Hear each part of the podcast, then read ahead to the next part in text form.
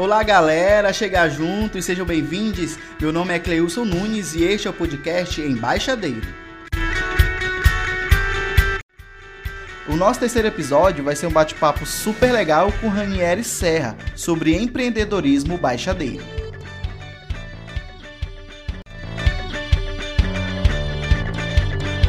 Olá, galera. Hoje a gente recebe aqui no nosso podcast o Ranieri Serra, baixadeiro da cidade de São Bento, né, e empreendedor, dono do Café Currupira aqui em São Luís. Seja bem-vindo ao podcast Embaixadeiro, Ranieri. Obrigado por ter aceitado o nosso convite. Obrigado vocês, obrigado pelo convite. É sempre uma honra participar de, das atividades que envolvem o meu território, que envolvem uh, o lugar de onde eu vim. Muito gratificante é estar aqui colaborando com essa iniciativa que eu acho super interessante, a gente poder uh, trocar essas ideias, fazer esse intercâmbio, né, vamos dizer assim, de, de nossas experiências de vida e etc. Sim. Então é isso. Fico muito agradecido pelo convite. A gente também agradece, né?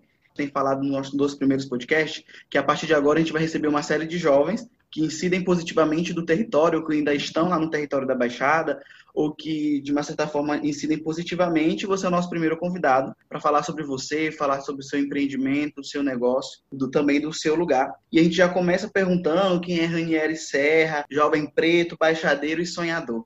Então, cara, eu sou, sou de São Bento, sou filho de um ex-pescador com uma dona de casa meu pai consegue passar num concurso do governo do estado, acho que em 94, e aí é um vigilante até hoje da, da de escola pública. A minha mãe é dona de casa, tenho só ensino médio, e da minha família nuclear, eu fui o primeiro a ingressar na universidade, isso foi em 2011. Eu é, consigo passar para a Federal do Maranhão e lá eu estudo primeiro interdisciplinar em ciências humanas na, em Pinheiro e depois eu passo para ciências sociais aqui na Federal em São Luís e a partir daí eu passo a entender melhor e, e, e toda essa configuração na qual a gente está tá inserido. Eu acho que as ciências sociais elas são importantíssimas para que a gente possa compreender o nosso o que nos circunda, né, e, e os meandros nos, nos, quais nós estamos inseridos. Mas antes disso, ainda em São Bento, eu participei ativamente dos Fóruns da Juventude, uma iniciativa grandiosa do, da ONG Formação. E lá foi onde eu entendi que uh, entender a sociedade, ser ativo, ser protagonista da minha história, das minhas atividades e de criar os meus caminhos, é, que seria a chave libertadora, assim, de uma situação na qual quase todo baixadeiro é jogado, né? Que a gente não escolhe nascer nas localidades onde a gente nasce, mas a gente também não pode para sempre se acomodar com a situação que nos é imposta, né? Então foi com a com a NG Formação que eu que eu inicio uh, uma série de de reflexões sobre mim, sobre o meu lugar, sobre as potencialidades desse lugar e é na universidade que eu vou criar arcabouço, que eu vou criar, digamos, entre muitas aspas, musculatura para desenvolver determinadas atividades dentro disso. É bem por aí, assim, a minha trajetória. Massa, Ranieri. É, e você também tem bastante conquistas após essa, esse período de êxodo, né, do, de sair da Baixada para vir para São Luís estudar como tu bem falaste, é uma realidade muito jovens também da Baixada Maranhense que precisam sair do seu território né, para concluir o sonho da graduação e aqui também consegue construir o seu negócio, né, estabilizar a sua vida. E você tem um empreendimento, né? Conta pra gente o que é esse Café Curupira, como começou esse seu sonho de ser empreendedor. Então, eu acho que ser empreendedor, cara, a gente já nasce, né? Assim, porque empreender é o, o ato de você fazer algo que não existe. É você desenvolver uma atividade na qual você é, imaginou e tirar ela daquele pensamento, trazer ela para a realidade. A minha coisa com o mercado, com a, esse empreendedorismo mercadológico, é uma coisa bem recente até. Mas eu sou uma pessoa assim de, de muitas ideias, entendeu? Empreender é isso, é, é ter muitas ideias. Ano passado, Ano passado foi 2019. Entre 2017 e 2018, eu trabalhei como antropólogo prestando assessoria para uma ONG alemã que fazia relatório dos impactos socioeconômicos das políticas de reforma agrária no estado do Maranhão. E nessas caminhadas, né, nessas, nessa, nesses trajetos, etc., a gente vê o potencial econômico da Baixada, a gente vê o potencial econômico do Maranhão num todo, né, porque nesse caso as políticas de reforma agrária elas abrangiam é, inúmeras regiões do Maranhão, inclusive a Baixada. Nesse sentido, é, eu ficava pensando assim, cara, a gente tem tanta riqueza, né, tem tanta riqueza humana, que eu acho que é o que transforma, é, é a, a, riqueza humana. A gente tem uma, uma estrutura de natureza, tem territórios alagados, etc.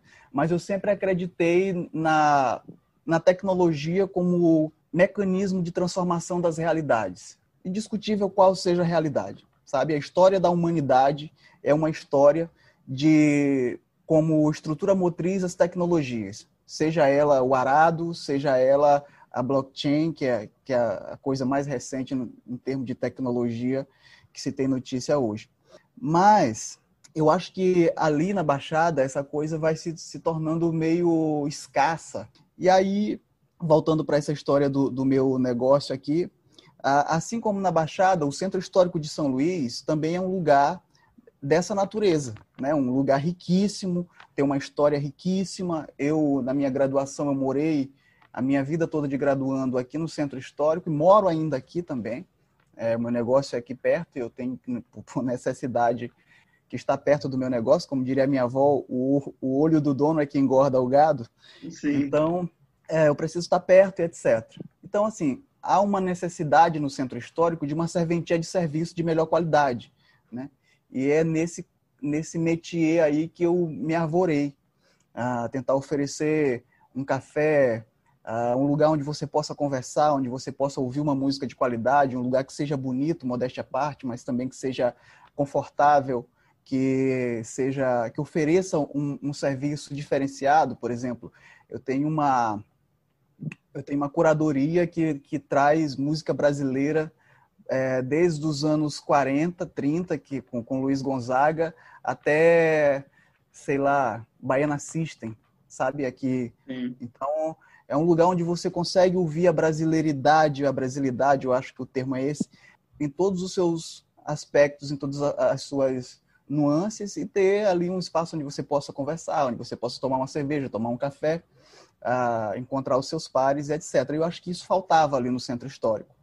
Então, o Café Curupira é esse espaço, né? É um, é um lugar também onde é uma vitrine para que a gente exponha os produtores culturais, o pessoal que está produzindo uma musicalidade boa aqui. Também a gente faz exposição de arte, já teve uma exposição de fotografia. Agora a gente está com um trabalho aí com o Dácio Souto, que é um ilustrador de um trabalho lindíssimo assim, uh, que está fazendo um, um, trabalho de óleo sobre papelão e ele pinta um, uh, figuras do imaginário popular, desde de, do, do Cazumbá até a, a, mula sem cabeça, coisa nesse sentido, com óleo sobre papelão, assim, que ele, ele faz esse, esse, essa reciclagem, mistura essa coisa que é o lixo com o, o, o refino da arte colocada sobre aquela coisa que seria inútil alguns instantes atrás.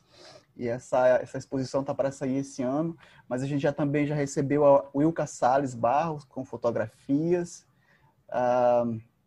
Sobre música agora, a gente vai ter nesta quinta-feira agora uh, um duo de, de, jazz com o Jair Torres, que é professor de música na escola Lila Lisboa.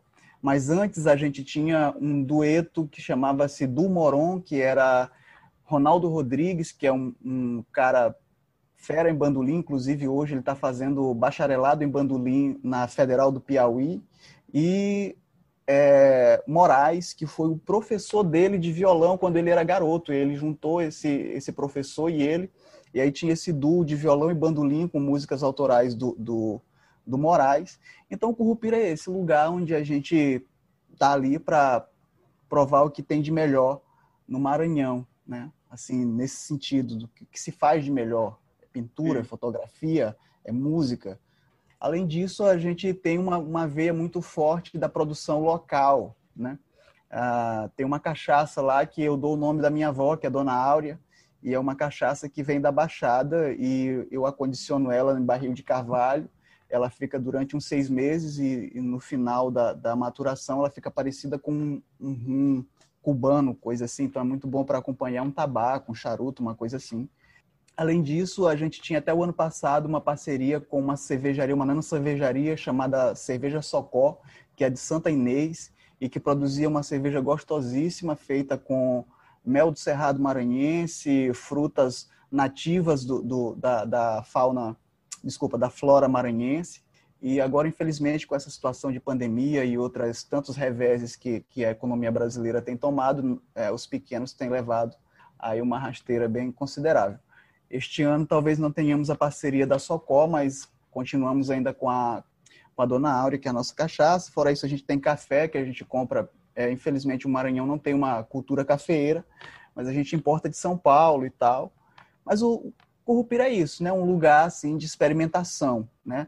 A proposta do Currupira é uma experiência. Você não vai lá para beber, para tomar café, não. Você vai ter, vai lá para ter essa experiência e as coisas, essas outras coisas são um aditivo. Vai ter um, uma experiência diferenciada. É mais ou menos isso, né?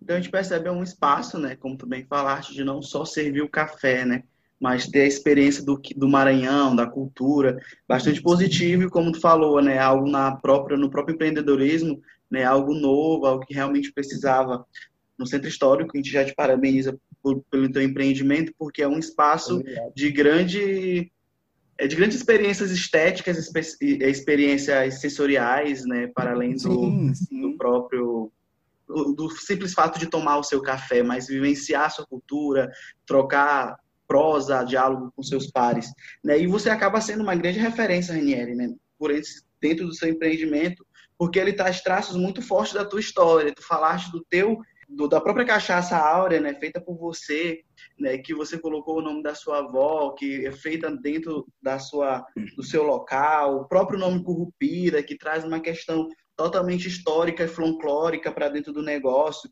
E como essa estrutura de pensar e agir como elementos das histórias e das vivências dentro do próprio empreendedorismo pode potencializar o nosso território, nessa perspectiva de que a galera está trazendo sua própria identidade para dentro dos seus negócios, é, transformando em uma grande praça de empreendedorismo e também de filantropia, porque tem várias ideias que podem ser transformadas em realidade. Né?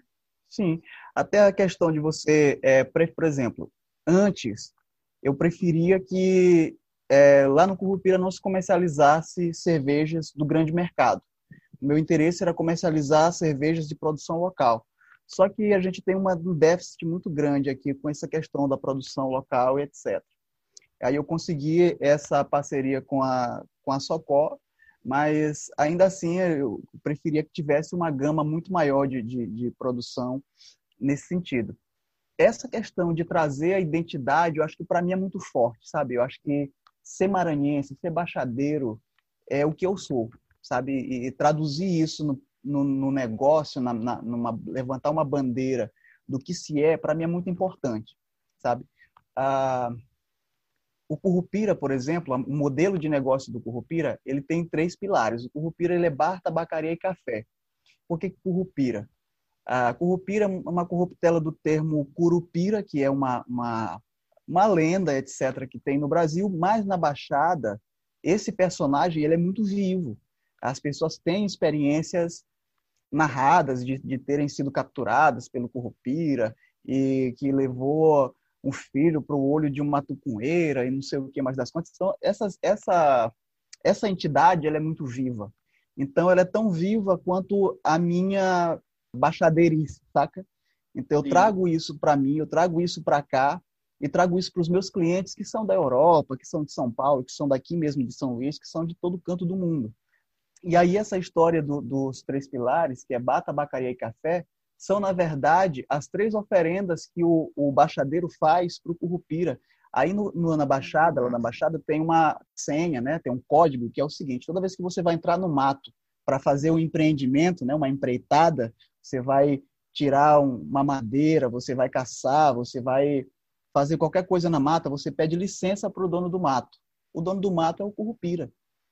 E aí, para que você seja bem sucedido nessa empreitada, você faz três oferendas no pé da, da, árvore mais alta que tiver no meio da mata, você faz três oferendas para o Curupira. Ou você põe um pouco de café, ou põe um pouco de cachaça, ou põe um rolinho de fumo, que é o que significa o tripé do meu café, que é bar, tabacaria e café. Cachaça, cigarro, café. E são as oferendas do Curupira. Então, eu trago essa identidade é, baixadeira, trago essa, essa alegoria do Curupira para dentro de uma estrutura de negócio capitalista que visa o lucro, mas que visa um lucro responsável, né? É, que tenta trazer para a roda, trabalhar de mão dadas ah, com o, os meus pares, que são maranhenses, fortalecer o mercado local, fortalecer a economia local. Né? Potencializando então, a cultura também, né? Potencializar a cultura, que também é um mercado, é um mercado produtivo, né? E que é um dos mais que movimenta mais grana possível, por exemplo, o meu café não pode existir sem jazz, não pode existir sem sem música, não pode existir sem, sem os artistas que, que compõem essa essa alegoria, essa experiência sensorial que é, né? Que é tudo isso, né? Sim. Então é, é, são são peças fundamentais a, a, os artistas, né? Então estão ali inseridos nessa nessa grande ciranda aí que é empreender dessa forma.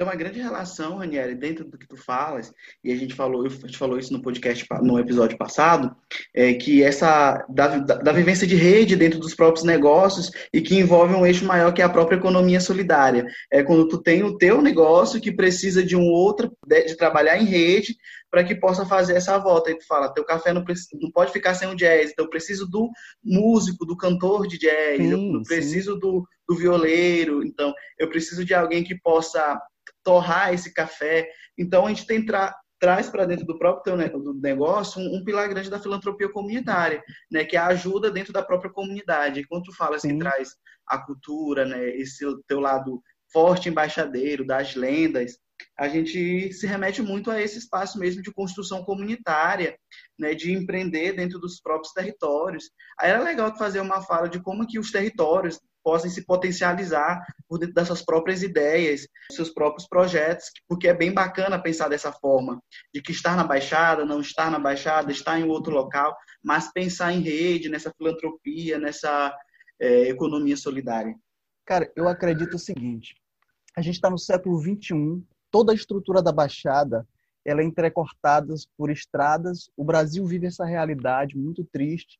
A gente não tem ferrovias, a gente não tem estruturas de escoamento de produção e a Baixada ela é uma ela é uma localidade essencialmente agrícola. E isso é muito danoso até para que você faça um, um, comércio intermunicipal, sabe? Você uhum. De, de, somente de estradas e se você sai das cidades e vai para as zonas rurais dessas cidades, pior se torna essa situação, porque são ramais, não são não são estradas vicinais nem nada, é só e tal. Então, tudo isso atrapalha o desenvolvimento econômico de uma localidade. O que eu penso, cara? Eu penso que a Baixada ela pode, pode driblar isso com dias da rede, internet, sabe? Uhum. Antes a gente tinha as rodovias, ferrovias, hoje a gente tem as infovias, sabe? Eu acho que a Baixada tem uma capacidade enorme de produzir intelectuais. Se a gente for ver São Bento, São Bento é, é assim um celeiro de, de, de intelectuais, a Pinheiro, Santa Helena, assim, a Baixada tem muita gente boa, pensando muita coisa boa. Então, eu acho que, que a Baixada poderia se tornar um polo de desenvolvimento de software, poderia se tornar um, um polo de desenvolvimento de produção no mercado cultural, sabe? Produzir cinema, produzir música, produzir é, é, é, trabalhar com, com a economia criativa, sabe? Porque a gente não necessita necessariamente de estruturas como estradas para escoar essa produção. Então, acho que o caminho para a gente se libertar dessa, dessa, dessa situação complicada que a gente foi jogado durante anos por desgovernos e etc., é seguir por isso. É, apostar na, na, na energia solar, a gente tem mais de seis meses do ano, embora os dias de, os meses chuvosos mas ainda são dias produtivos de sol, a gente tem uma capacidade de produção de energia limpa, assim, absurda, sabe? E tem estruturas nas quais se pode fazer usinas aí de, de, de, de energia solar e servir cooperativas, servir grupos de produção, sei lá, de cinema, de qualquer outra coisa. Então, acho que a saída para a Baixada é a tecnologia digital, sabe? A uhum. gente precisa disso, a gente precisa pular essa, essa etapa aí de, de, de, desenvolvimento terrestre, ferroviário, e queimar essa etapa e já, e já cair direto no século XXI, trabalhando com tecnologias digitais e, e fazendo contato com o mundo, trocando ideia com Pernambuco, sabe? Fazendo, fazendo coisas que, que só, só é possível com, com, com essa descentralização da, das coisas. Sim. É por aí que eu penso. Inclusive porque a gente vive, passa por um período delicado da nossa história, que é um período de pandemia, em que a juventude está dentro desse período e que é que mais consegue se conectar, né? E assim consegue, inclusive, é, quebrar as barreiras territoriais para estar em dois lugares ao mesmo tempo, para pesquisar Sim. para além do seu conhecimento local. Então, concordo com você nessa via de a gente tratar melhor as infovias dessa forma de desenvolvimento, né? inclusive porque a juventude precisa estar é, e estar muito dentro desse espaço e podem ser, eu creio muito que é os jovens grandes potenciais de transformações, transformações territoriais é, o seu próprio desenvolvimento. Eu vou fazer um bate-bola aqui contigo, Raniel, porque Perfeito, é, a gente tem uma grande característica da nossa Baixada Maranhense, que são as comunidades tradicionais. Né? E, e, no Maranhão, inclusive na Baixada Maranhense, na sua maioria são comunidades quilombolas, né, que inclusive, como você falaste, é, são que ainda revive, são que ainda é, consegue é, cultuar a nossa história local, né, é, sim, das, sim. das, lendas, da, dos rituais. Então, eu queria perguntar para ti se tem alguma relação em, com isso, né, com as culturas das comunidades tradicionais e como isso também pode é, se trazer como desenvolvimento do território, né, para não perder a sua identidade histórica. Cara, eu não tenho nenhuma ligação direta, sabe? A ligação que eu tenho com isso é uma ligação conhecimento profundo dessa dessa coisa. Eu acho que a minha relação com essa história do, do, do ancestral, do, do, do, da nossa história, é mais uma coisa parecida assim como como uma vez disse é, Chico Sainz do Nação Zumbi, sabe que que é a coisa do do que é teu com um mix do que é, pode ser inovador, sabe? Sem nunca perder as tuas raízes. Aquela alegoria do Chico Sainz, de uma antena parabólica fincado na lama, é, é, é uma coisa meio assim, minha, sabe? É a cabeça uhum. no mundo, mas as raízes na Baixada sempre, sabe? Uh, eu acho que a Baixada tem muita coisa para oferecer para o mundo, sabe? Os, os, territórios quilombolas aqui do, da, da, nossa Baixada tem muita uh, cultura, não só, não só digo cultura no sentido é, folclórico, sabe, mas filosofia mesmo, é, uhum. compreensão de mundo, de lidar com a vida, de lidar com as coisas, com a natureza, de como tratar as nossas coisas. É, o respeito entre as, entre as pessoas, uh, viver em comunidade é uma coisa dificílimo hoje em dia, sabe? É, hoje a gente passa por um processo de, de cada vez mais é, individualização, cada se individualizando cada vez mais e se aprende, se aprende isso no, no quilombo, sabe? Você, você, consegue entender essa filosofia, você consegue colocar isso em prática. Cara, hoje tu mora em São Luís, comanda seu próprio negócio. Você é um grande exemplo de, que, de jovens que, que lutam pelos seus sonhos. Daí a gente tem vários jovens também na nossa baixada que sonham assim como você. Então, o que, você poderia deixar de mensagem para esses para esses jovens que têm seus sonhos, que têm seus projetos e que lutam tanto para colocá-lo em prática? Cara, eu acho que primeiro ser ousado, segundo estudar muito, assim, estudar eu não quero dizer entrar numa faculdade, não quero dizer é, sentar para ir para a escola, não é isso que é estudar, sabe? Estudar é buscar sobre aquilo que você tem interesse. Se você gosta, sei lá, de, de marcenaria, estuda, vai, procura saber como que faz, qual é a melhor técnica, de que forma que aquilo funciona melhor, entendeu? Procura obter conhecimento sobre as coisas. Eu acho que isso é fundamental para que você seja bem sucedido em, em, tantas, tantas coisas, sabe? Eu, eu não sou cristão, mas assim tem uma palavra do, do livro de Mateus, que Jesus diz assim que o meu povo padece por falta de conhecimento. Uma coisa assim que eu tenho ojeriza é a ignorância, mas não é a ignorância que a gente fala da, da, da falta de polidez, não é isso. É a ignorância no sentido de do odiar a sabedoria, sabe?